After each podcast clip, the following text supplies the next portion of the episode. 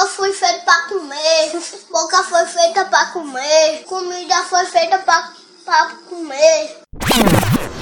Sou tempestade, mas entrei na mente tipo Jingwei, xinguei. Quem diz que mina não pode ser sensei? Jinguei, sim sei, desde a Santa Cruz. Playboys, deixei em choque, tipo racionais. Hey boy, tanta ofensa, luta intensa, nega minha presença. Chega, sou voz das nega que integra resistência. Truta, rima, conduta, surta, escuta, vai vendo. Tempo das mulher fruta, eu vi menina, veneno. O de comer tá na mesa, meus queridos amigos. Ai, que delícia, cara. Estamos de volta aqui com esse delicioso, maravilhoso, saboroso podcast. Cheiroso também, viu? Muito cheiroso, né? Hoje eu estou aqui com eles, como sempre, meus amigos de podcast que trouxeram aquele temperinho gostoso para dar uma diferenciada no podcast, né? Eu quem são, ele. Quem são? Meu amigo Murilo Ribeiro. Oi, tudo bom, pessoal? O meu nome é Murilo Ribeiro e eu trouxe para temperar este podcast hoje mandioca redundância. O que é que é redundância? Porque você se apresentou duas vezes. Como assim? Murilo e Ribeiro? É. E quem, quem chamou esse cara pro podcast? Deixa eu apresentar propriamente. O meu nome é só Murilo e. Mas pode chamar de Murilo Ribeiro. E eu trouxe o seguinte temperinho: mandioca brava. Em inglês, é, é Angry caçava. Angry... Do alemão, mandioca brava. E eu trouxe ele porque, se não for bem utilizado, ele é tóxico, assim como a masculinidade humana.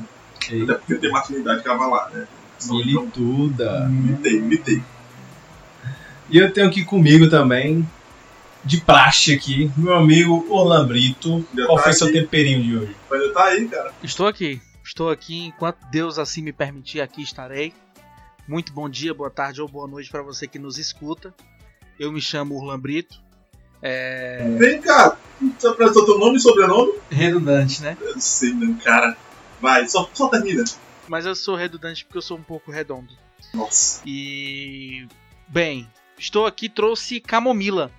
Trouxe camomila porque eu estou precisando acalmar meus nervos. Ai, sei como é. né? Então trouxe camomila para ficar um pouquinho mais calmo, dar uma tranquilidade neste podcast. Me abraço, Lano. Maravilha.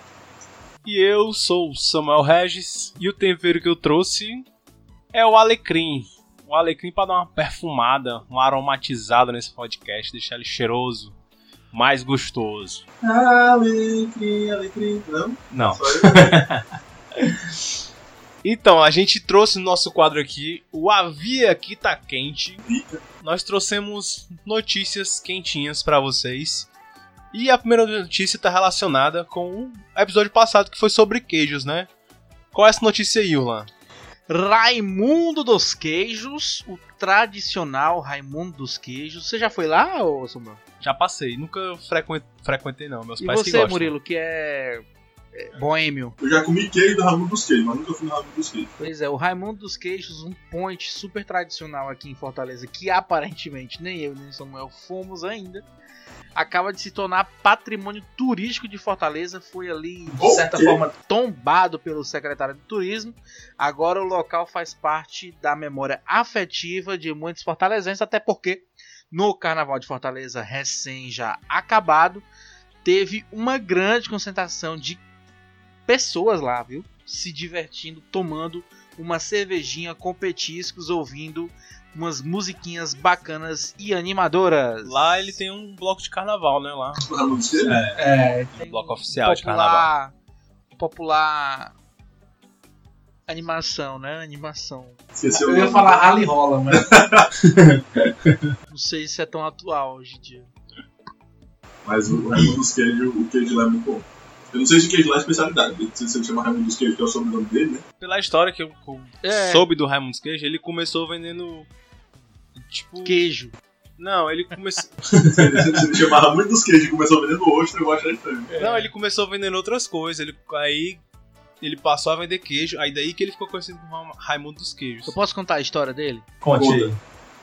Atenção ouvintes, aumente um pouco seu volume, tá?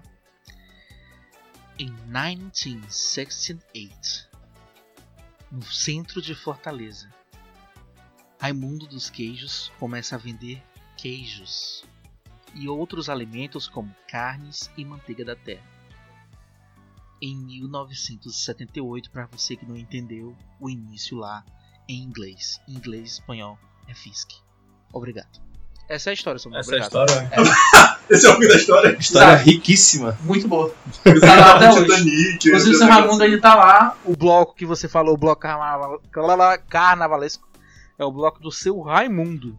Em Ah, homenagem ao dono do estabelecimento que se chama Raimundo dos Queijos. Raimundo Raimundo. Queijos. Raimundo dos que Queijos é. não tá registrado. Fantástico. E vamos agora para a próxima notícia. Aí naquele tinha o coronavírus aqui. Não, Não? ainda não. Ah, Eu acho que não, né? Mas aproveitando que um dos episódios a gente tinha indicado, eu tinha indicado Parasita, né? E uma notícia aqui que fala que a cultura coreana já é realidade no cotidiano de cearenses. Ah, não acredito, cara. Os K-popers invadiram. Os K-popers já tinham invadido aqui, né? Mas agora a gastronomia coreana já já tá fazendo mais parte aqui do cotidiano cearense. Vocês já provaram alguma comida coreana? Cara, não, mas eu, e aqui eu vou confessar uma, uma- vergonha, eu sigo uns ASMR coreanos. Nossa senhora. São umas meninas que ficam comendo umas comidas que parecem tão gostosas, cara. E, e, e a zoadinha que elas fazem é fantástica. Elas comendo. Aqueles crocantes. Pronto, falei. Yakisoba é coreano? Não. Então não comi não. Eu acho que o Yakisoba tem fama de ser chinês, mas ele é japonês, não é isso? Ele é japonês. Pois é, nunca... Diz um exemplo aí, comida coreana. Cara, é como se fosse um yakisoba, ah, tipo, as que estão fazendo sucesso aqui, né? Então deve ter comido tipo alguma coisa coreana. Tem Yakisoba do Sul. Tem tipo noodles, né? Uns macarrões de batata doce. Arroz, batata doce. é. Não, se for Cup Noodles, comi. Comida coreana. É noodles, noodles, né? Aquele pronto não. Tem também é, é comida à base de arroz também. É bem parecido com comida japonesa. Me parece um negócio meio sem gosto. Não. Não? É muita- eles gostam muito de pimenta. Ah, é, meu namorado falou que ele, ele trabalha numa empresa que tinha muitos coreanos. E aí Hyundai. ele tinha um restaurante. e aí ele tinha um restaurante só dos coreanos. Lá. Ele, ele não, né? A empresa tinha um restaurante só dos Refeitório. coreanos. Refeitório, justo. E ele ia comer com os coreanos, ele disse que a comida era muito apimentada. Agora que eu lembrei, ele falou aí. É, um dos pratos que eu aprendi na faculdade a fazer foi o kimchi, né? Que é um fermentado com a selga bastante pimenta. Que também é o nome de uma drag queen coreana do RuPaul, Kimchi, que é fantástico. É, eu não conhecia. E também, acho que por conta do da migração de coreanos, né, lá pro Kumbuco e adjacências que Meu, Aham. No Kumbuco, se você for pra lá, você vê várias plaquinhas em coreano, tem mercado coreano. tem Sério? restaurante coreano. É tipo o bairro da Liberdade do Cumbuco, é? É, tipo isso. Valeu. E aí eu conheço gente que foi, foi pra lá pra trabalhar, né? E a família se estabeleceu. E virou um coreano. Os coreanos foram lá pra trabalhar, se estabeleceram aqui no Kumbuco e abriram negócios em Fortaleza, em restaurantes. E eu comi uma vez numa. Eu nunca mais eu encontrei ela, tô muito triste por disso. Mas eu comi uma vez numa uma mulher que fazia comida de rua na pracinha lá do Kumbuco. Era um, uma tigela assim, cara, comida pra cacete, mano. Muito bom mesmo, muito bom, comida muito boa. Era barato. É apimentado. Eu fui lá umas duas vezes, aí na terceira vez que eu fui pra comer, nunca mais achei. Aí sempre que eu vou lá, eu procuro e nunca mais eu vi. Pois é, comida coreana aí, depois do K-pop, ela tá chegando com tudo, né? É, eu, eu vi que, tipo, na Coreia, no Japão, na China, um presente que é muito, muito é, caro, muito bem visto lá, tipo assim, um negócio importante pra você dar, é fruta. Tipo, melão, frutas tropicais, banana, melão, melancia. É, lá é caríssimo. Tem umas caixas assim, tipo, tem caixa de chocolate que a gente compra aqui pra dar pra namorada, não sei o quê, te dá fruta. A cesto gente- de frutas. Não seja de frutas. Sério. E se veste de Carmen Miranda, tá aqui o presente. E tu se liga que naquele filme Parasita, inclusive, pra quem não viu, por favor, é, não, não se preocupe, que não vai ter spoiler. Mas no filme Parasita, os ricos comem muita fruta. E Ah. a, a pobre, inclusive a mulher pobre, ela tem alergia a pêssego, A pêssego, é que é verdade. fruta. O pelinho do pêssego. E tudo isso foi é, é, programado, pensado pelo diretor Bong Joon-jun e como uma crítica estabelecida ao conceito Do capitalismo. capitalismo moderno pós-oriental Pós-oriental. Pós-oriental. O Oriente acabou. O Roland eles encarnou aí É. um cinéfilo de. Me respeite. Hum, Eu tô sendo cotado pra fazer o podcast do Omelete. E a próxima notícia do nosso Avia, notícia quentinha, é que a Escola de Gastronomia Social daqui de Fortaleza, Saiu da Sapucaí. Não. Não, ela está ofertando 210 vagas gratuitas em cursos profissionalizantes, certo? Mas as inscrições vão do dia 2, que é hoje, a data de gravação desse podcast, até o dia 6, que é a data de lançamento desse podcast. Ou seja, quando lançar esse podcast, você corre no site, se inscreve, que tem um processo seletivo, tem um edital.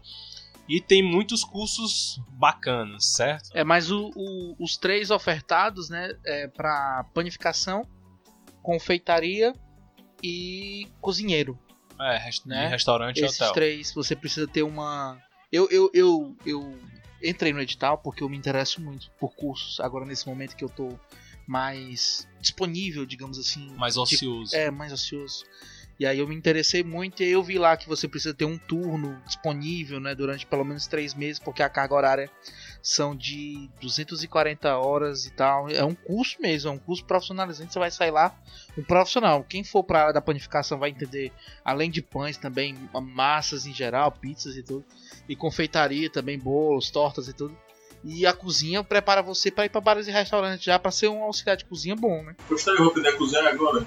Pois é, vale a pena o curso. Se inscreve. Bora, Luan, bora fazer o curso. Tem vários professores bons nesse curso que eu já vi fotos. Vale muito a pena. E é 0800, né? 0800. Eu já me inscrevi, inclusive, mas eles nunca me botaram no perfil. Não estava no perfil deles. É porque tu não é o perfil de ninguém, Murilo. Como assim? Vou botar a música É. do Naruto. música triste do Naruto. Não, eu gosto daquela outra. A música dos memes. But, Buttercup. Conhece essa? Não. Ah, eu sei qual é aquela. É. Sei. Buttercup. O nosso editor vai colocar aí pra É, você. Mas aqui, eu bora vou...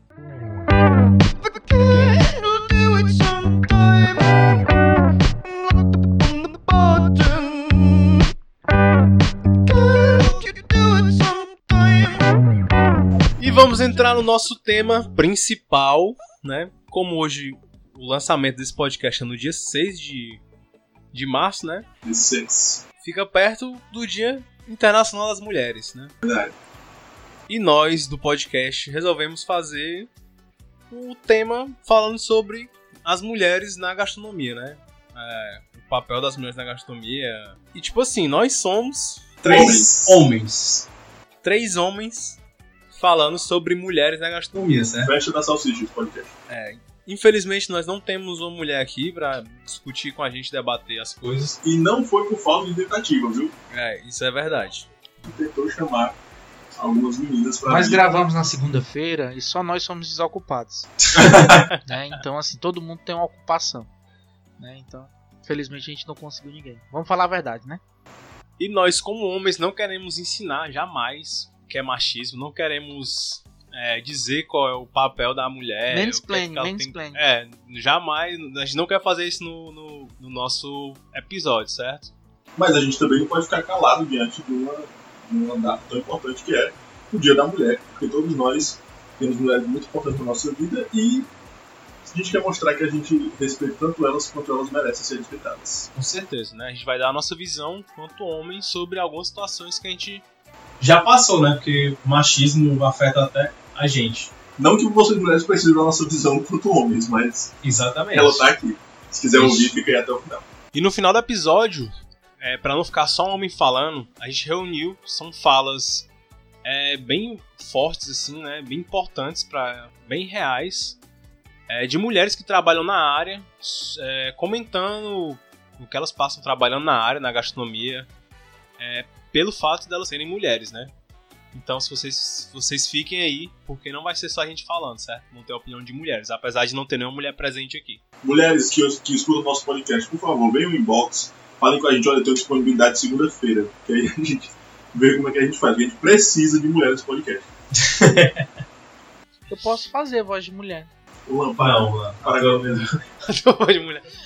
Quer dizer, precisa nem pedir, né? Porque Vai ocasionalmente querer vai, vai fazer alguma voz diferente. aí. É verdade, tem a senhora do Urlano aí que entra Um dentro. único podcast que pode ter a, a menina. a- como é o nome dela? corta. Não é Gal Costa, não, é? Maria Bethânia. Nossa, Quem me Gal, desculpa. Quem vai Tá escutando, né, Gal Costa? Desculpa aí, Gal Costa. A minha irmã falou que ia, que ia mostrar esse podcast pra Elizabeth É, eu Savala. queria mandar um beijo especial pra Elizabeth Savala, que agora tá malhando na Smart Fit de Niterói, onde ela mora. Elizabeth Savala, eu sou muito seu fã, tá? Beijo de chocolate com pimenta que eu É, acompanho seu trabalho. adoro. Se Nossa. tiver o. Inclusive aí, vamos apresentar esse podcast aí pra Marina Ximenes, Bruno Benício. agradeço, agradeço muito. Principalmente o Bruno Benício tá em alta de novo agora, que ele tá fazendo duas novelas, Avenida Brasil e, e, e a Amor de Mãe. Tá fazendo duas não, E cara. É, tá. tá- Não é reprise, cara. Sim, é, mas ele tá aparecendo. Se fosse o clone, que ele ia aparecer uma caralhada de É, é. Aí ia ser massa, porque se chegar no Murilo Benício, aí eu mando um abraço pra ele e ele consegue mandar pra Adriana Esteves. Aí chega na Adriana Esteves, meu amigo. Pronto, Já aí chegou. Aí, decolou, Capaz decolou. da gente tá dando Oscar. aí esse podcast chegou onde deveria. É. Ver que podia. Carminha, Carminha, Carminha, Leleco, Carminha. Serve, bandido.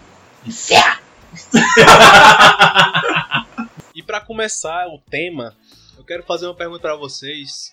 Quero saber na vida de vocês assim, qual é a referência a pessoa que faz a comida geralmente pra vocês?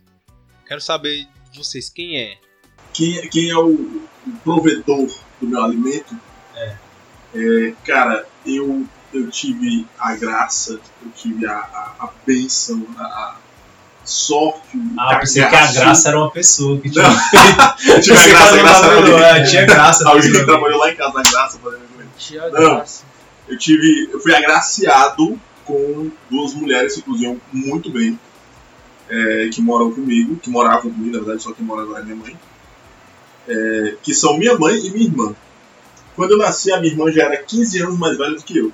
Hoje em dia ela é muito mais do, do que isso, né? Porque eu faço ela muito mais velha que eu. Até porque meu aniversário eu, eu não digo para as pessoas que tá passando, né? Então, pra quem pergunta, eu tenho 21 anos até hoje, né? E a minha irmã tem, tem 22, viu, irmã? Mas a minha irmã é 15 anos mais velha que eu. E aí, quando eu nasci, ela já sabia cozinhar algumas coisas. Minha irmã cuidou de mim há algum tempo pra mim trabalhar. É, pra você ver como são as coisas, né? Minha irmã cuidou de mim, meu irmão não cuidava de mim. A minha irmã cuidava de mim. Eu tenho um irmão que é mais ou menos idade que a minha irmã. E meu irmão não cuidava de mim pra, pra minha mãe trabalhar. Isso era uma obrigação da minha irmã, né? Mas enfim. É, e as duas cozinham muito bem. E até hoje, tipo, o, o- o meu namorado come a comida da minha mãe agora, né? Inclusive, vou fazer uma reclamação desse podcast aqui. Luan, faz um som aí de, de polêmica, por favor. Ok, mano. Acho que não. E aí, é, é, de manhã, a minha mãe faz tapioca pra ele. E não faz pra mim. Você, ah, eu fiz um tapioca, Rafael. A mãe não tem como se quiser fazer. Como assim, mãe? Cara, 31 anos fazendo tapioca pra tu e tu tá reclamando, cara. Meu, meu namorado é mais velho que eu, ele não é filho dela, ela faz tapioca dele. Sabe, absurdo. Não, mãe, brincadeira. Mas a, a- minha mãe cozinha muito bem, minha irmã também. Só que a minha irmã ela cozinha mais assim, a culinária. A minha mãe é muito. A culinária tradicional, tipo, o arroz, feijão. A minha mãe você bota água e arroz na mão dela, ela faz um negócio mágico lá. Fica uma delícia. E a minha irmã, ela cozinha mais tipo massas, umas coisas mais rebuscadas. Essas coisas que tu faz, Samuel, que tu bota os nomes estranhos. Sim, sim. Essas coisas As coisas que eu invento. Na minha casa foi o contrário, assim. Era tudo cozinhado É. pra tua mãe e tua irmã, desde pequeno. Não. Não? Nasceu cozinhando pra tua irmã mais velha de 15 anos. Gente, vocês estão fazendo. Não estamos dando uma oportunidade de fala. Desculpa, teu local, vai. É, eu, eu. Meu pai, na verdade, sempre foi o que mais cozinhava, assim. é, lá em casa, sabe? E aí, depois que ele se separou da minha mãe, aí minha mãe assumiu essa, essa tarefa de, de fazer a nossa. A nossa, a nossa comida, né? E aí, é, aí minha mãe assumiu essa, esse, esse papel. Na verdade, eu também já fazia minhas, minhas coisas também na cozinha e tudo. Mas a, a minha figura de quem cozinhava mais assim era minha, minha- meu pai, na verdade. É assim, né? Não é muito comum, né? É, você ter um. Mas teu pai cozinhava é, diariamente, fazia Diariamente, almoço. é. Almoço, janta.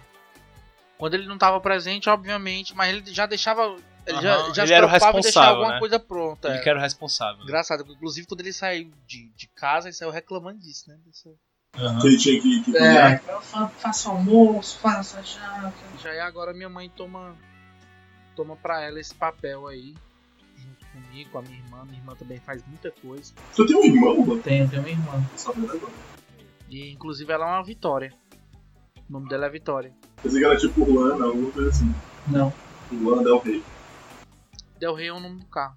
Aqui em casa, né, minha mãe e meu pai sempre estavam trabalhando. Então a gente era cuidado por terceiros, né? Era a Glória. Não. Sempre eram mulheres que estavam cozinhando na minha casa, certo? Trabalhando em casa e cozinhando pra mim sempre foi mulheres, sempre foram mulheres. E fora isso, na minha família, quem cozinhava mais é uma tia minha, né? E a minha avó. Então eram duas figuras femininas, né? Ou seja, sempre eram mulheres cozinhando, fazendo comida diária. Mas então a gente foi criado, tipo, em, em família, assim, não foi só, tipo, só o núcleo familiar era só mãe, pai e, e tu e teus irmãos, né? Tipo, sempre tinha uma tia, uma avó. alguém- Exatamente. Quando meu pai trabalha viajando, então quando ele viajava, passava vários, vários dias fora, a minha mãe tinha que trabalhar. Então ela deixava, às vezes, a gente com as minhas tias, com a minha avó. Então fui cuidado pela tia e pela, pelas avós.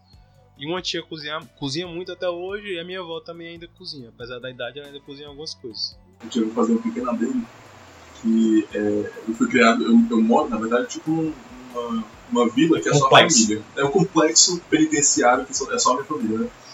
E aí, é, é, tem meus tios, meus primos foram criados. é, sempre tem um tio, um primo, um cachorro, alguém lá na minha casa, né? E, e graças a Deus, todas, todas as minhas tias cozinham bem. Menos a tia dela, a tia dela só não cozinha bem. Mas as outras tias cozinham muito bem. Fica aí o, o, o protesto.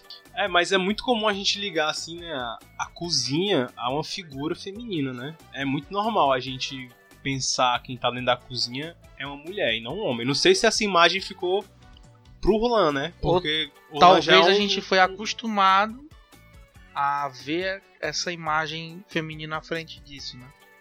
Já pela, pelo aspecto cultural da nossa sociedade, né? Mas que é um tu, com essa tua já- criação, tu, tem, tu também cresceu com essa... Tu estranhava teu pai na cozinha? Não. Não? Não, não estranhava, não.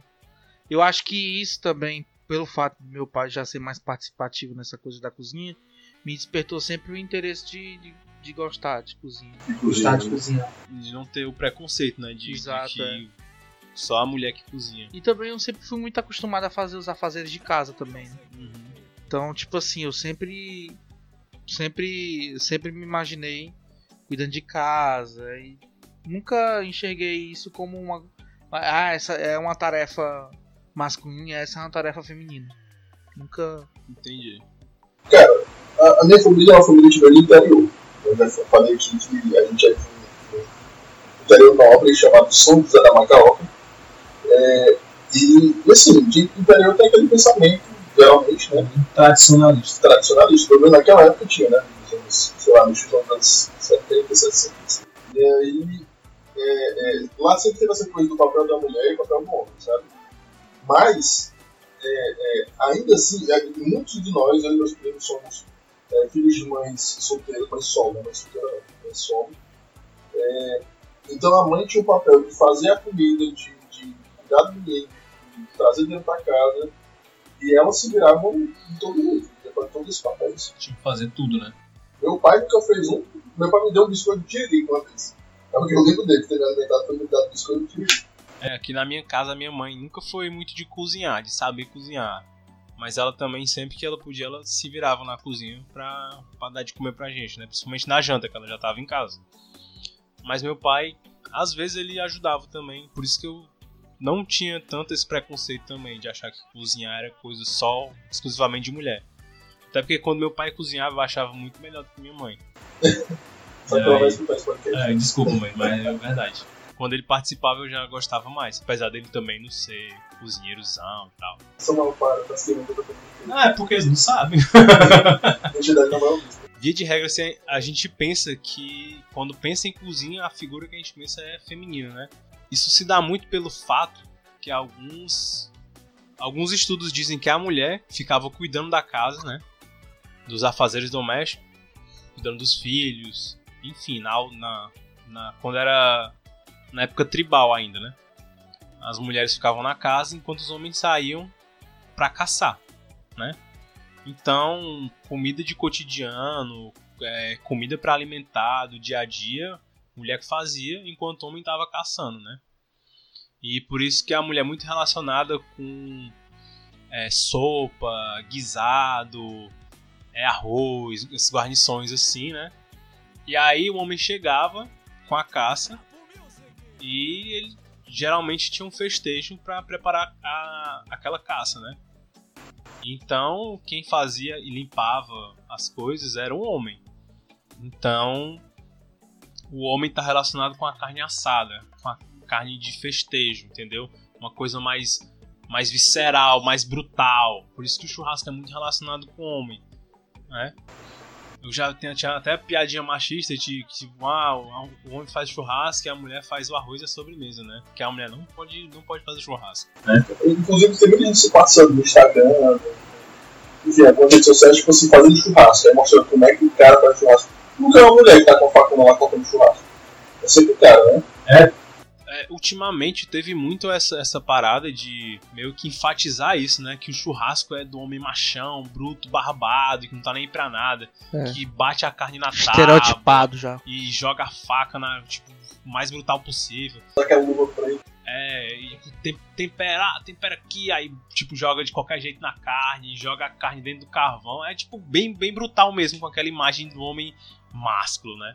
Essa toda essa, essa essa história que você contou, né? Ela só reforça ainda o aspecto da sociedade patriarcal que a gente vive que a gente está tentando apagar um pouco, né? A gente a, a duras penas tem procurado mudar isso, né? E isso eu falo como homem mesmo, né? Eu eu eu mesmo dentro do segmento em que eu me insiro, né?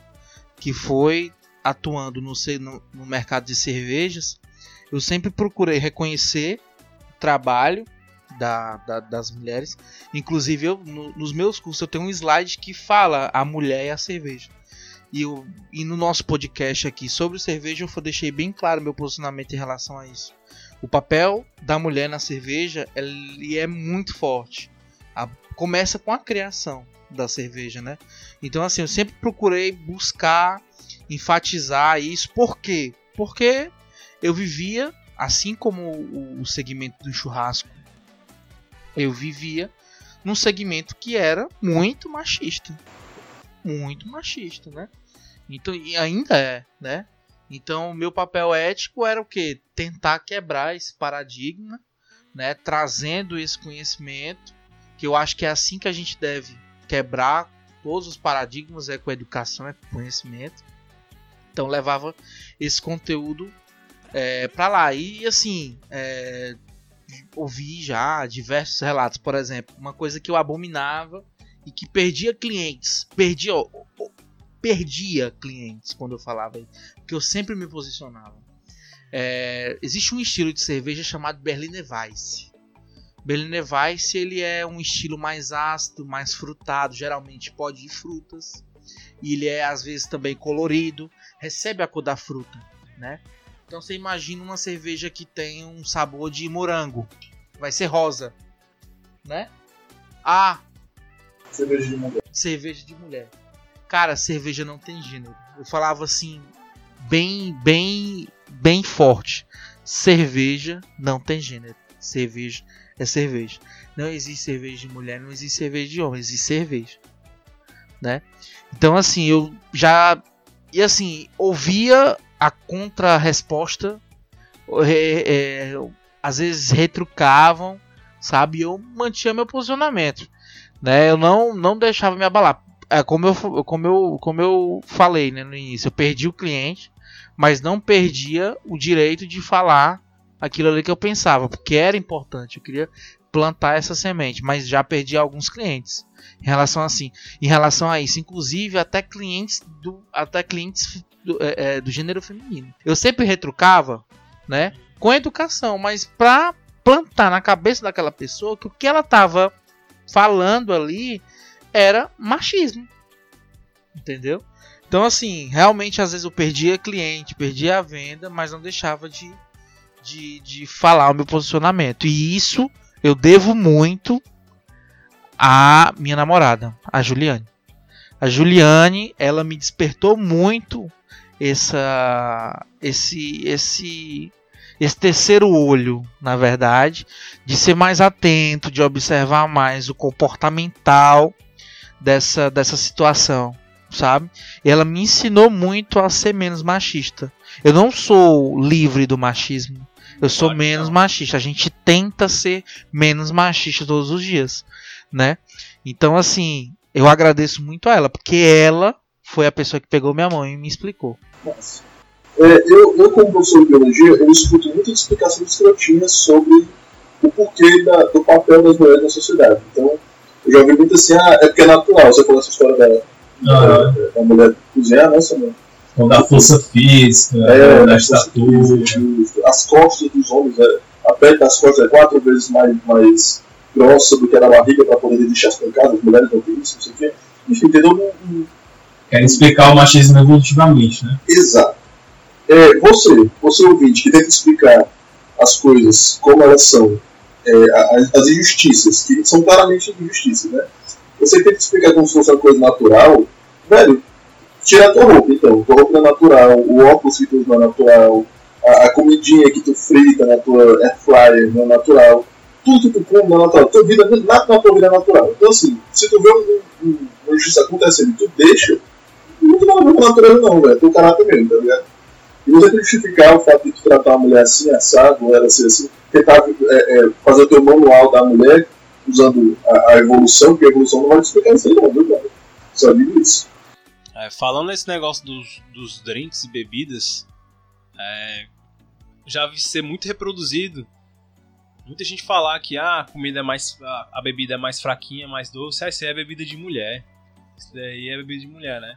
E eu queria te, te falar uma coisa, aproveitar que a gente está tocando nesse assunto. Recentemente eu vi uma propaganda da Heineken que ela toca, ela enfatiza ah, muito eu vi isso. que é o que? Você tá num bar, né?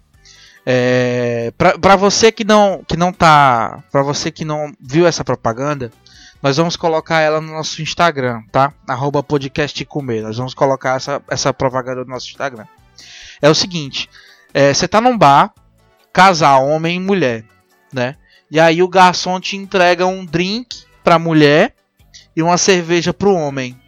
E a mulher troca o drink pela cerveja, entendeu? A cerveja É é, tipo- dela e o drink é do cara. Né? E tem uma mensagem, e tem uma mensagem que é super bacana, assim, que a Heineken coloca, assim, que agora me, me, me fugiu a, a memória. É, e sobre esse negócio de bebida fraca, é, eu acho que é por conta do, do amargo, né? De ser uma coisa mais intragável, que a gente é mais. não tá tão acostumado a tomar, né? Eu acho que é relacionado à masculinidade, por ser uma coisa meio que. é, naturalmente, o amargo é relacionado com coisa venenosa, entendeu? Por isso que a gente tem meio que uma repulsa pelo amargo, né? E eu acho que é meio que isso, tipo, ah, o machão toma amargo porque é meio que tá se arriscando, entendeu? Eu, eu acho que não é, não é uma, uma elevação do homem, é uma diminuição da mulher. É o fato da mulher ser fresca, é o fato dela ser. é, eu acho que é- sabe? Realmente, é, por esse lado, é muito mais isso mesmo. Pensar que ela vai. Ah, é muito Que ela não vai resistir, né? É, Não vai vai resistir. Pois é. E aí eu tava tomando uma cerveja num, dois fins de semana atrás com a minha namorada. Lorena, um beijo, meu amor. É uma mulher. E ela tom, a gente tomou uma cerveja e eu achei uma cerveja muito boa, muito gostosa. Aí ela tomou assim, aí tomou um segundo gole, não, não gostei não, muito fraca. Eu falei, não, eu, eu gosto da cerveja mais fraca, assim, um sabor mais, mais frutado, mais, um aroma mais floral. E ela não gostou, ela, não, eu queria uma cerveja mais forte, achei muito fraca. Achei aguada. Não, pra mim tá de boa. Ó, eu vou falar um negócio aqui, é, pelo amor de Deus, não, eu não tô querendo comparar o que eu passo com nada que uma mulher passa. Mas eu sou gay. E aí, sendo gay, eu já sou menos homem. Existe o homem, o gay e a mulher, na tabela de, de é, é, submissão. É, e existe o homem, o gay e a mulher. Menos É, é isso que eu sinto na sociedade.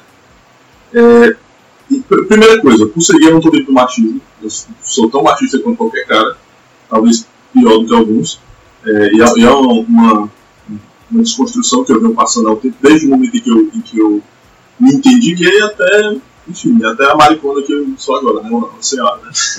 É, mas é, é, existe essa coisa de, de, por exemplo, se os caras tomam cerveja, então eu e os caras. Né? Eu tenho muitos amigos, infelizmente, eu tenho muitos amigos heterossexuais. Ninguém é perfeito. E aí, tô brincando, amor, você vira as caras dele. É, aí, Heterofobia é o nome disso. Heterofobia. É, e aí acontece de a gente estar bebendo al- alguma coisa e ele fala, ah, mano, tu não gostou porque tu é fresco. Tipo, eu não tenho direito de não gostar das mesmas coisas porque eu sou fresco. Tá? Porque, Aham. porque, ah, tu, tu é gay, então tu, teu paladar é mais afeminado. Tipo, como assim, velho? Não existe isso. Quem acha que mulher tem paladar fraco, não conhece a minha amiga Julice, que toma. Acho que ela toma até água de, de, de lavagem, você acha que é cerveja.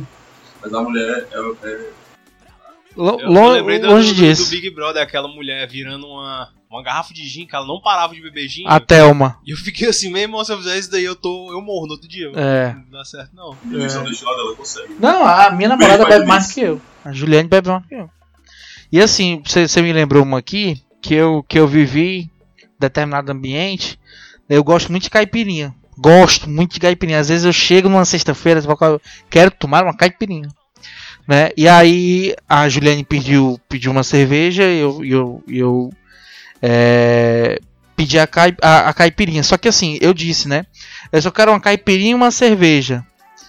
Aí ele, aí ele apontou para ele disse assim: "A senhora quer como a caipirinha? A senhora quer mais cachaça?" Aí eu disse: "Não, eu gosto bem equilibrada." Desse jeito, junta-te. Boa. Né? Então assim, a, a caipirinha era pra mim, né? Ele se tocou e tal. E, e- e- mas é, cara, vive muito isso. E eu fui pesquisar aqui agora a propaganda da Heineken, né? E a mensagem no final é aquela que é- é- diz assim, né? É Cheers to all, né? Brinde para todos, um brinde para todos, né? É uma desmistificação, é um, é um tapa, é uma, uma porrada no machismo que existe dentro da bebida, né? A Heineken é, é very, very, Machismo que very, existe dentro da bebida, é, Aí eu tenho pra pensar. é, E a gente é, associa muito, como eu já falei várias vezes durante esse podcast, a imagem da cozinha com uma mulher, uma imagem feminina, né? A mãe, né?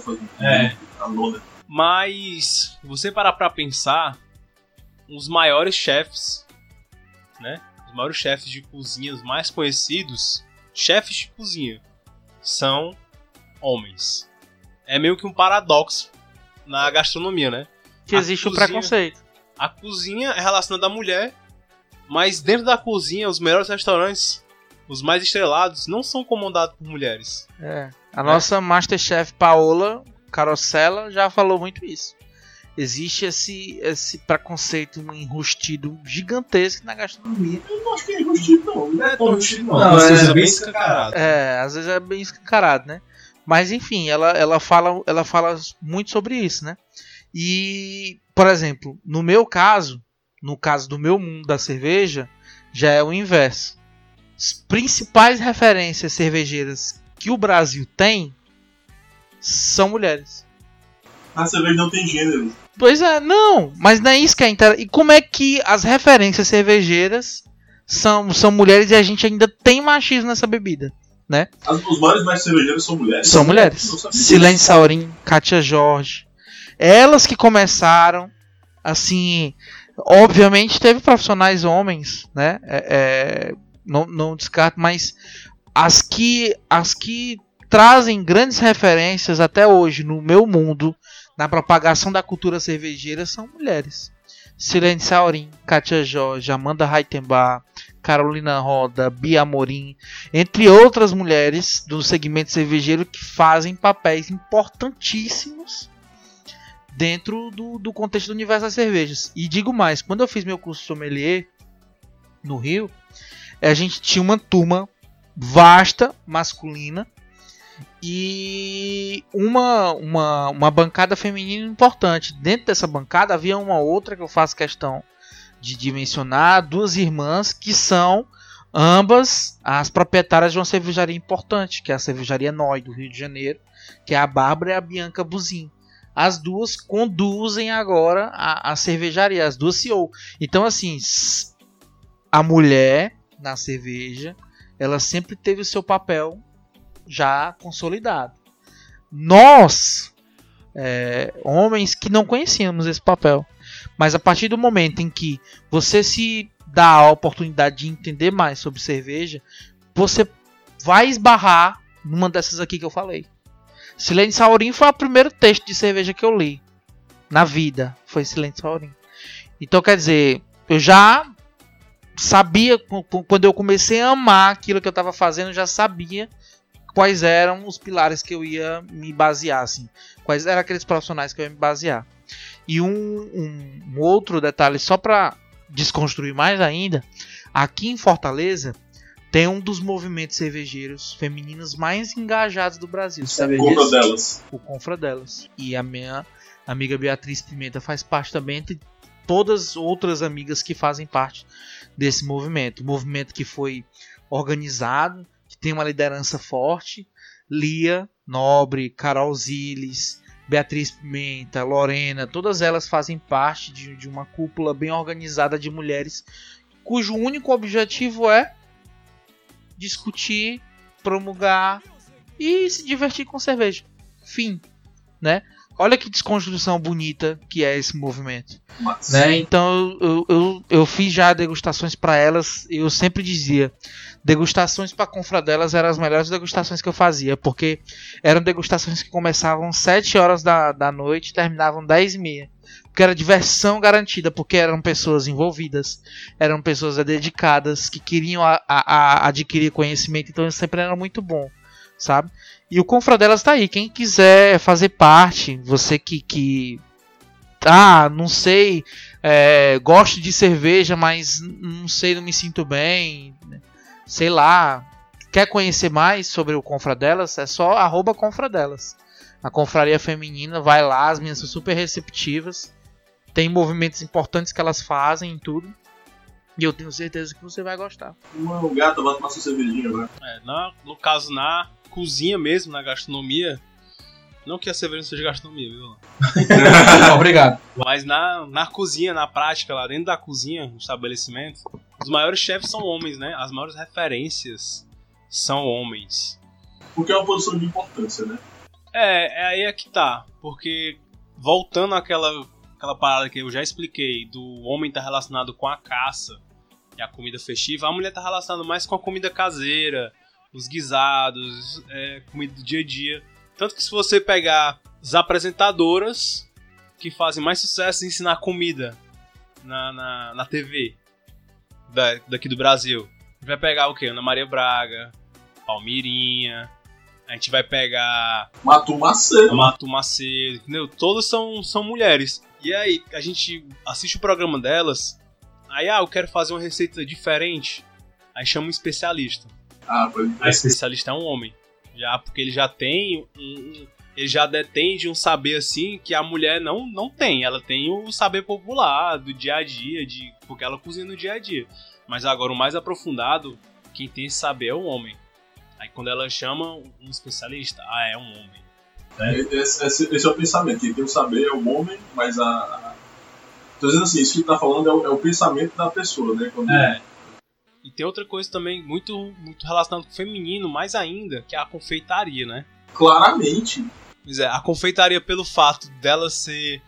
dela precisar de mais delicadeza, mais atenção aos detalhes, de ter coisas mais frágeis que você tá, tá manipulando. É, é, é, é bem mais difícil, é relacionado à mulher, né? Justamente por dar delicadeza, né?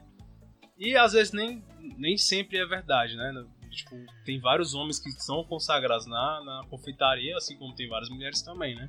Aliás, é, é, o primeiro, a primeira referência de, de confeiteiro que eu vi na, televisão, assim, que eu lembro pelo menos agora, foi o confeiteiro feito pelo Malvino Salvador em alguma novela, qual era. mas eu lembro que o homem era lindo, aí eu lembro da novela. É, mas é, tipo, é, geralmente, tipo, a fábrica de chocolate era da Ana Francisca, né? É. Assim, era do Meninão antes, aí passou pra ela, mas de qualquer forma ficou dela na parte da novela. É, tudo que tinha a ver com doceria sempre era mulher. Maria da Paz. a Maria da Paz, é com certeza. Ela é pai bichona, dona do negócio, perdeu Eu fiz já um curso. curso, foi de novo. Eu já fiz um curso de cupcakes, né? Na época eu vendi cupcake, eu e o Bitoca, que era o meu sócio, né? Toque daqui de novo. Pronto. E aí, nós dois eram. Acho que, se eu não me engano, eram os únicos homens que tinham. A gente chegava junto, né? Porque pegava carona com ele, a gente morava no mesmo prédio. E a gente ia junto pro curso e voltava junto, né? E teve um dia que eu fui sozinho, porque o Bitoca tinha uma prova, né, pra ir. A gente já era o último, os últimos dias do curso e o professor já tava mais enturmado. E teve uma senhora que veio me perguntar, cadê. Tipo, cadê o teu. Aí ficou meio assim, né? De falar qualquer. Tipo, teu amigo. Ela tava pensando que O era teu namorado, namorado? né? Cadê o teu? É. Aquele teu amigo. Ah não, ele tá na. na- tá fazendo prova e tal. Ele, ah, é porque vocês só andam juntos, não sei o que. Querendo insinuar alguma coisa. Coisa, né? Aí eu tipo fiquei meio constrangido assim, mas deixei passar, né? E teve outra situação também, eu tava fazendo outro curso de bolo, né? Também só tinha mulher na sala. Eu acho que esse. Claramente não fez curso de bolo aí, não tem pra. É assim que você descobre isso. Se fizer curso de bolo. Não, mas tipo, é, é, era muito na minha e tal, não conversava com quase ninguém, só. Mas tipo, como eu não tinha muita intimidade com ninguém, eu não conversava, então não era muito próximo de ninguém. Aí teve um dia, eu acho que foi nesse curso de bolo, foi algum curso que eu fiz, não tô lembrado.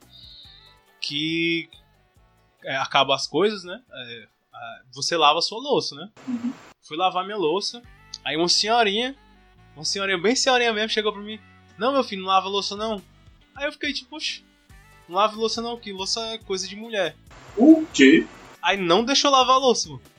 Ela pegou minhas coisas e lavou tudinho. Porra, eu tinha quebrado um prato na cabeça dela. Assim, né? Na hora eu não achei. Mas tipo, eu fiquei tipo, caralho. Eu lavava louça de boa, todo o curso que eu fui, então eu lavo louça aí. Não, não lavo louça não, que é coisa de mulher. Não Fala nem coisa, coisa de mulher. Ela falou assim, não lave louça não, que homem, homem não lava louça não. Ixi, Eu falei, ah, beleza. Você tá dizendo aí? mas isso já faz anos, né? Isso foi, eu acho que em 2014, por aí. Não é porque o Juan tinha, 2013. tinha 10 anos.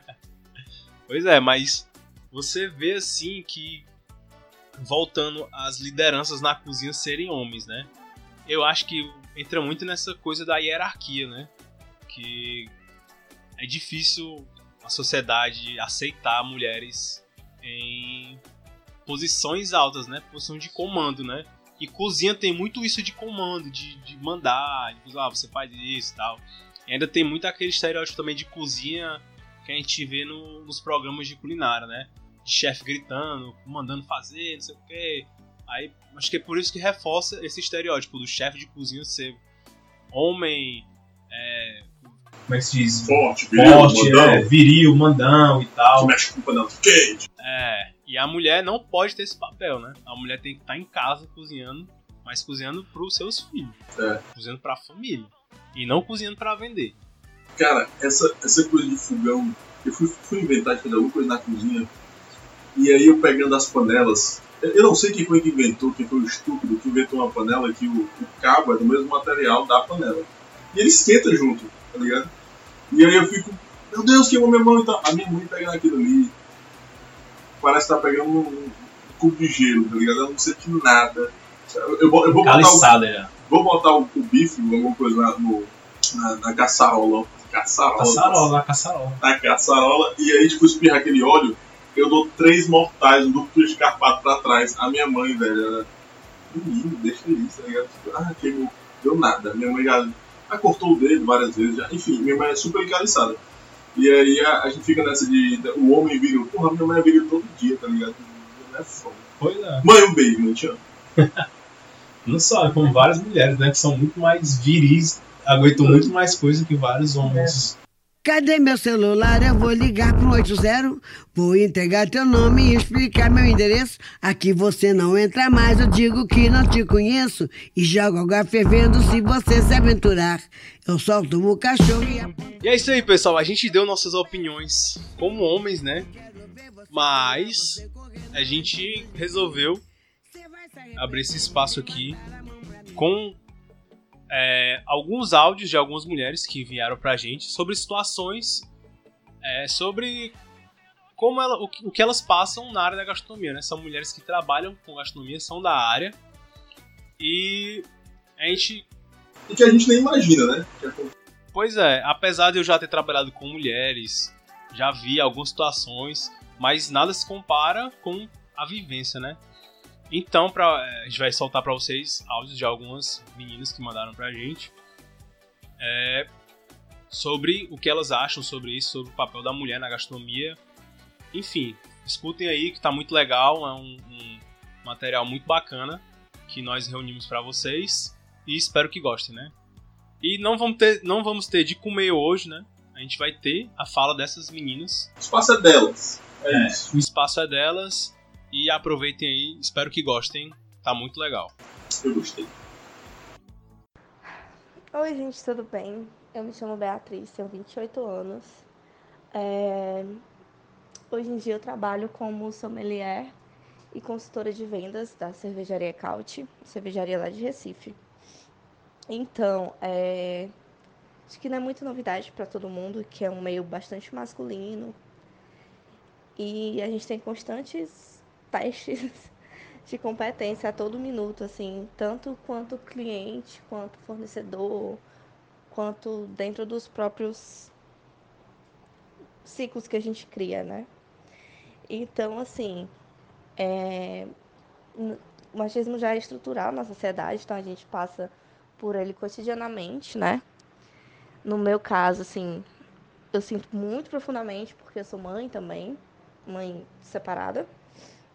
Então, conciliar a carreira com a maternidade e com a não culpa é uma tarefa bem difícil, assim. Você tem que acabar dando conta de um mundo, né? E você no meio disso, assim. Ahn, mas é bem comum dentro do ramo a gente todo momento está sendo testado, inclusive por pessoas que têm menos capacidade técnica, conhecimento técnico do que a gente.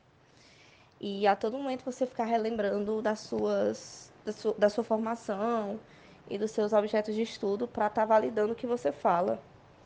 E muitas vezes também ter que achar outra pessoa, no meu caso, né? Procuro sempre da, da empresa, para estar respaldando sua opinião. Porque só a sua opinião não basta, né? Você é mulher e não entende totalmente daquilo e precisa de um homem para estar respaldando o que você fala para realmente ser cumprido, sabe? É uma coisa que a gente lida bastante assim no nosso dia a dia. É, a gente, enquanto Fortaleza, a gente vem criando ultimamente um movimento de resistência. Nós temos uma confraria feminina de, né, de mulheres, óbvio, que vem tentando desconstruir um pouco dessa cultura machista dentro do mundo da cerveja artesanal. E a gente está conseguindo crescer bastante. Hoje em dia nós temos 74 meninas nesse grupo. E a gente estuda e faz cerveja, organiza eventos e sai para beber com as meninas para ocupar os bares. É muito com a ideia de desconstruir um pouco dessa ideia de que cerveja é coisa de homem, que a gente não não pode sentir à vontade nesses espaços, né? Então é um pouquinho assim do que do que a gente tem enfrentado e resistido, né, dentro do nosso mercado. Meu nome é Bárbara Sujizaki, eu sou formada no bacharelado em gastronomia pela Universidade Federal do Ceará. Eu estou no mestrado em alimentos e nutrição pela Unesp, no campus de Araraquara. E aos finais de semana eu também trabalho num restaurante, numa pizzaria na minha cidade, que é em Botucatu, no interior de São Paulo. Eu estou na gastronomia há cinco anos, é, desde que eu ingressei na graduação em 2015, é, onde eu conheci o Samuel. Muito obrigada pelo convite. É, ele me pediu para falar um pouco sobre as dificuldades de ser mulher na gastronomia. Então, eu acho que o bacharelado, desde o início, já foi bem claro. Acho que é claro, principalmente para as mulheres, assim, né? É, as diferenças, né, entre os homens e mulheres. Então, enquanto a mulher cabe esse papel social de ser a cozinheira, a merendeira, é, para o homem é esse papel do chefe de cozinha, assim, né? É, então, para a gente pensar um pouco sobre isso, eu acho que foi muito importante é, alguns espaços de discussão, é, como nos encontros regionais de estudantes de gastronomia, nos eregastros, que a gente sempre coloca a questão de gênero. E, sobretudo, quando é associado à raça, né? Então, para as mulheres negras, o quanto é, cabe sempre esse papel da cozinheira, da merendeira, e não outros papéis dentro da gastronomia. Então, acho que são questões muito delicadas que a gente precisa questionar mesmo, assim, né? É... E acho que até me desestimulou muito também, né? Seguir dentro da cozinha.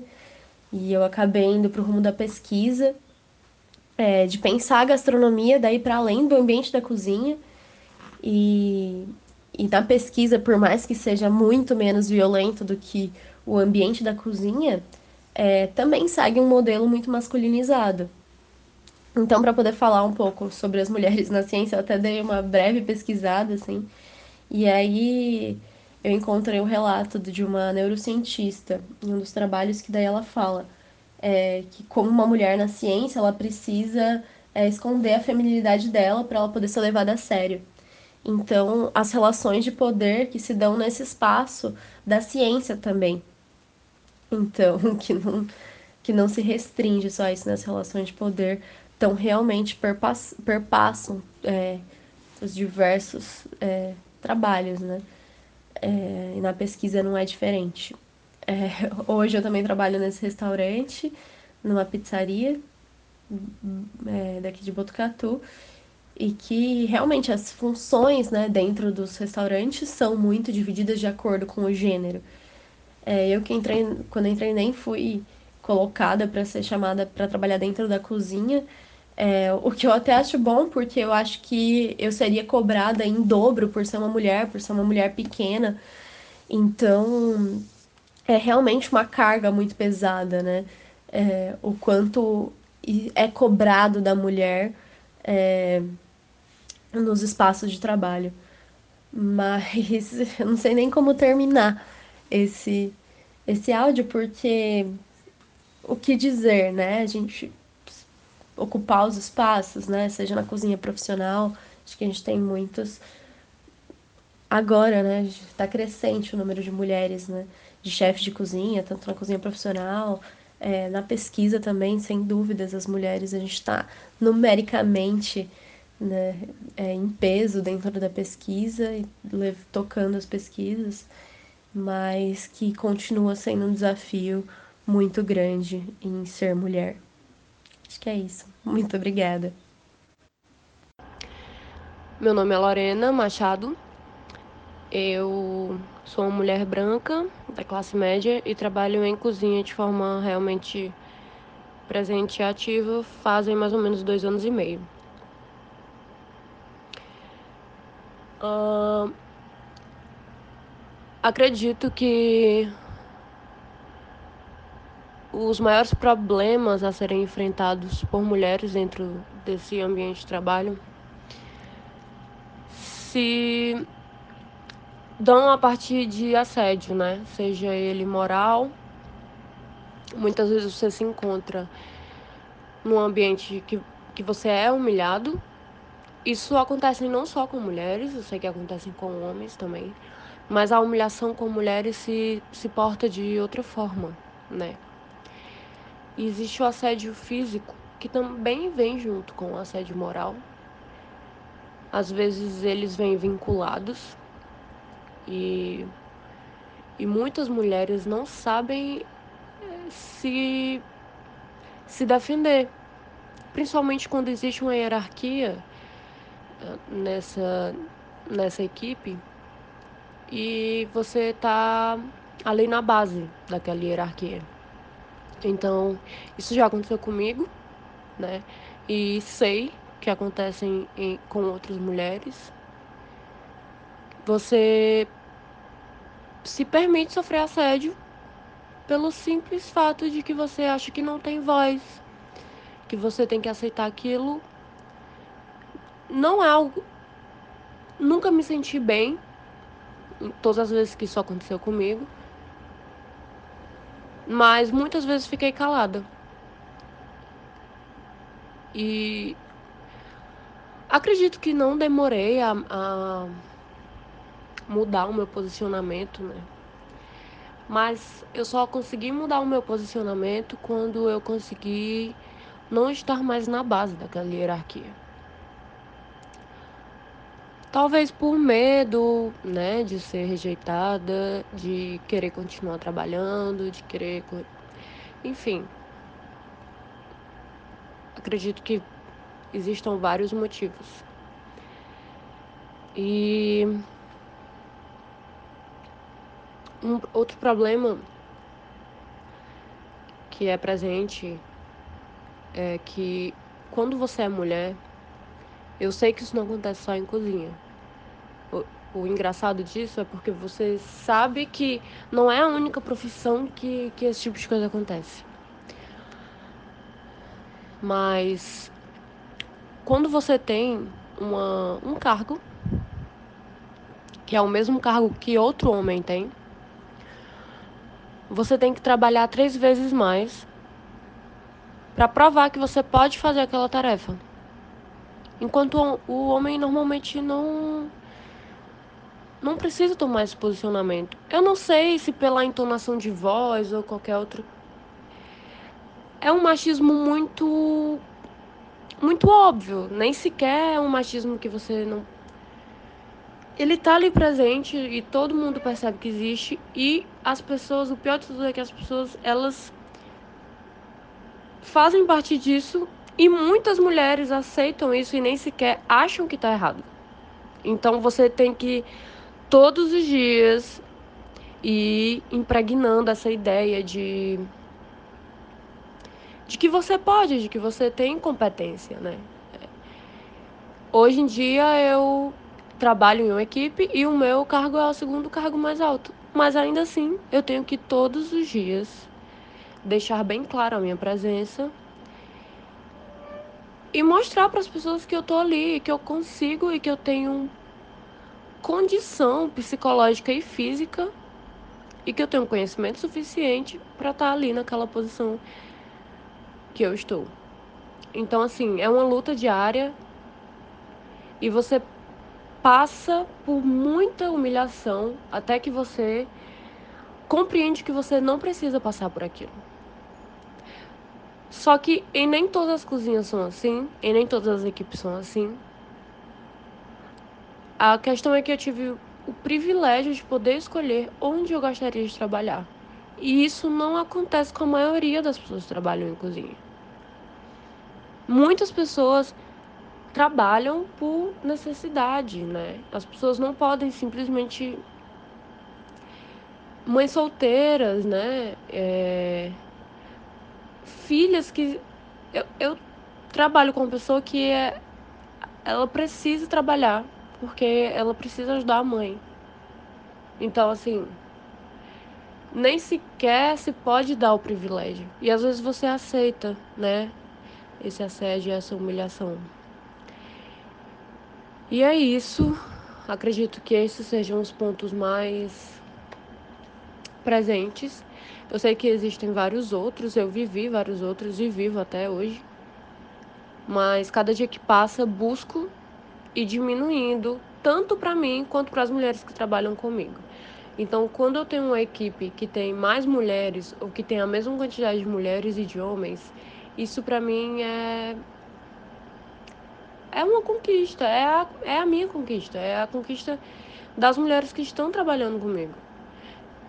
E a grande questão disso tudo é você fazer essa, essa fala, né? Você deixar claro para todas elas que elas merecem estar ali e que elas estão ali pelo trabalho delas e que elas precisam sempre mostrar que elas podem mais. E é isso. Essa, essa é a minha experiência dentro de cozinhas. Então, meu nome é Luísa, eu sou formada em gastronomia, tenho 22 anos e atuo na área de bar, sou bartender. É, sou bartender há um ano e meio. Sou bem nova, inclusive, na área. Mas o que a gente vê de, de coisas relacionadas a esse assunto machismo, etc., é rotineiro. Inclusive, é, lá onde eu trabalho, a presença de mulheres é muito pouca. Só existem três mulheres no meu turno. Eu sozinha no bar e duas mulheres na cozinha. E na cozinha, essa essa menina, que inclusive é minoria, ela é baixinha, ela é negra e só tem homens brancos e tal na cozinha, ela sofre bastante. E eu vejo, eu fico bem chocada, bem chocada, mas é, na, no bar a gente tem um. A presença masculina é completa, né? A dominância. E como eu fico na frente e eu trabalho mais com homens, então sempre existe aquela piadinha ou aquela aquele assédio disfarçado de amizade, de broderagem. Então é, é um é diário, né? O que a gente tem que fazer de superar todas essas coisas e de não ter que dar cabimento e não não ter que ir atrás de discutir, porque né, vários, vários assuntos. Mas é foda, é foda porque eu sou eu sou gay e tenho cabelo curto, só que eu sou uma mulher já com peitos grandes, coxa e tal, e tudo que, né, chama a atenção de homem, entre aspas. Então, apesar do meu rosto e do, do meu vestimento e tudo ser um pouco mais masculino, é, as pessoas, os rapazes que trabalham comigo, às vezes não perdem a noção, sabe? E eu escuto muitos comentários que às vezes dá vontade de ir embora disfarçado. E isso é foda, porque quando a gente vai reclamar, a gente não tá levando na brincadeira, ou a gente perdeu a noção, ou a gente tá muito cansado e não tá percebendo o que tá acontecendo. Então, é muito foda. Sem contar que a gente é muito botada para baixo em relação a só pelo fato de ser mulher ou ser nova, a gente não não sabe o que está fazendo ou a gente não tem noção disso ou aquilo. E é muito difícil. Sempre, sempre é um homem que é visto para é primeiro chamado numa seleção do que uma mulher. Tanto em cozinha, mas eu acho que em bar é, isso é muito mais forte. É, eu, faço, eu fiz alguns cursos ultimamente e a presença de mulheres não era tão grande. E isso me deixou bem assustada, porque deveria ser um, uma profissão que, que incluísse mais as mulheres. Então, eu sempre estou buscando isso, eu sempre estou buscando conhecer outras mulheres da minha área que é, tem influência, mas que não tem também, para a gente se unir e fazer é, de um, que tudo se torne mais fácil, né, para nós mulheres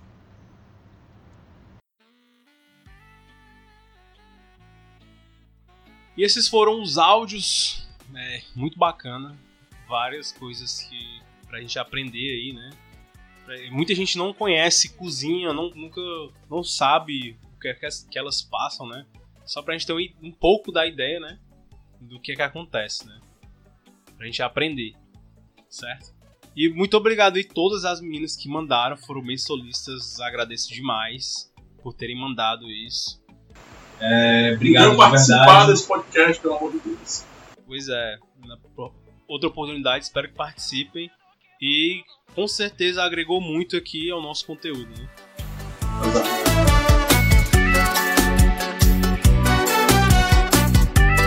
E agora a gente vai para os nossos salgados, que todo programa tra... nós trazemos salgados para vocês, né? Salgadinho. Alguns salgadinhos que são indicações. Então, Murilo, esse teu salgado que tu trouxe aí é de quê? Cara, o salgadinho que eu trouxe, na verdade, é um salgadinho que é um salgadinho simples, um salgadinho tranquilo de fazer, você pode fazer em qualquer lugar, em qualquer ocasião, mas que muita gente não gosta. É um salgado simples de fazer, mas que muita gente não gosta. É, mas que é necessário. Fala logo. O meu salgado é escute a, a, a mulher próxima de você. Meu salgado é você. Não é assistir um filme, não é ler um livro, não é você ver uma videoaula. sobre nada com, com feminismo e nada disso. É você ouvir a sua amiguinha, você ouvir a sua mãe, você ouvir a sua irmã, você ouvir as pessoas e você entender que você, por mais que você escute, você nunca vai ser uma mulher. Então, cara, é, eu sei que isso é uma coisa difícil pra ti, mas nunca vai entender ela 100%. Mas tenta o máximo que tu puder, tá bom? Você é o salgado. É do salgado. Militou também. Belíssimo Militei, salgado. militei, sou desses. Mili- militou. E o teu salgado aí, Orlan? Seu salgado que trouxe aí de quê? Meu salgado vem com muita nostalgia, né? Hoje estamos gravando aí 2 de março, né? 24 anos do acidente que tirou da terra, né, o grupo Mamonas Assassinas. 24 já? 24 anos. Tempo já, né? E eu, Samuel sabe disso, eu sou muito fã, muito, muito fã, desde sempre. E sempre nessa data eu, eu relembro bem e já começo, tenho todo um processo a partir de janeiro, você acredita? Todo ano em janeiro eu tenho um processo me preparando para essa data, eu escuto bastante, volto a ver todos os vídeos e, e- e documentários. E tem muito material vasto né, no YouTube aí sobre eles, documentários, o Por Toda a Minha Vida que é muito bom também. E é e detalhe interessante é que na agenda de filmes do ano de 2020, né, em julho, está constando o filme Mamonas Assassinas. Sério? Então em julho, possivelmente teremos um filme dos Mamonas Assassinas, ainda nada muito divulgado, mas rolará, né? Então, meu salgado é essa indicação, né? Digitem aí no YouTube Mamonas Assassinas e se divirtam com as músicas. É isso. É um centro de salgado, na verdade. É um centro de salgada. E o meu salgado, pra destoar aqui, é inútil, cultura inútil. É, é lixo, entretenimento em lixo. É esse podcast. É... É um, um reality show que tem na Netflix. Ah, não, cara. BBB. Que é o casamento Casamento às Cegas, que é o. Love is Blind, né? Love is Blind. Meu Deus. Que, que sensacional. Que reality show sensacional. São pessoas que depois de cinco dias de, de, de conversar com a parede separando, depois de cinco dias diz que é a mulher da vida e pede em casamento. E eles vão se casar depois de 28 dias. Cara, isso é muito fantástico. Fantástico. São pessoas, a maioria são pessoas padrões e é muito legal ver o padrãozinho assim, com desil- desilusão amorosa, se fudendo mesmo. É legal. Pode crer, pode crer. É, é divertido, eu gosto dessas besteiras. Eu gosto muito de férias com ex, né? Que é o... É pior ainda, mas é muito legal. E esse foi meu salgado. Salgado é um trash, trash food aí. Eu tinha era vergonha. Provar.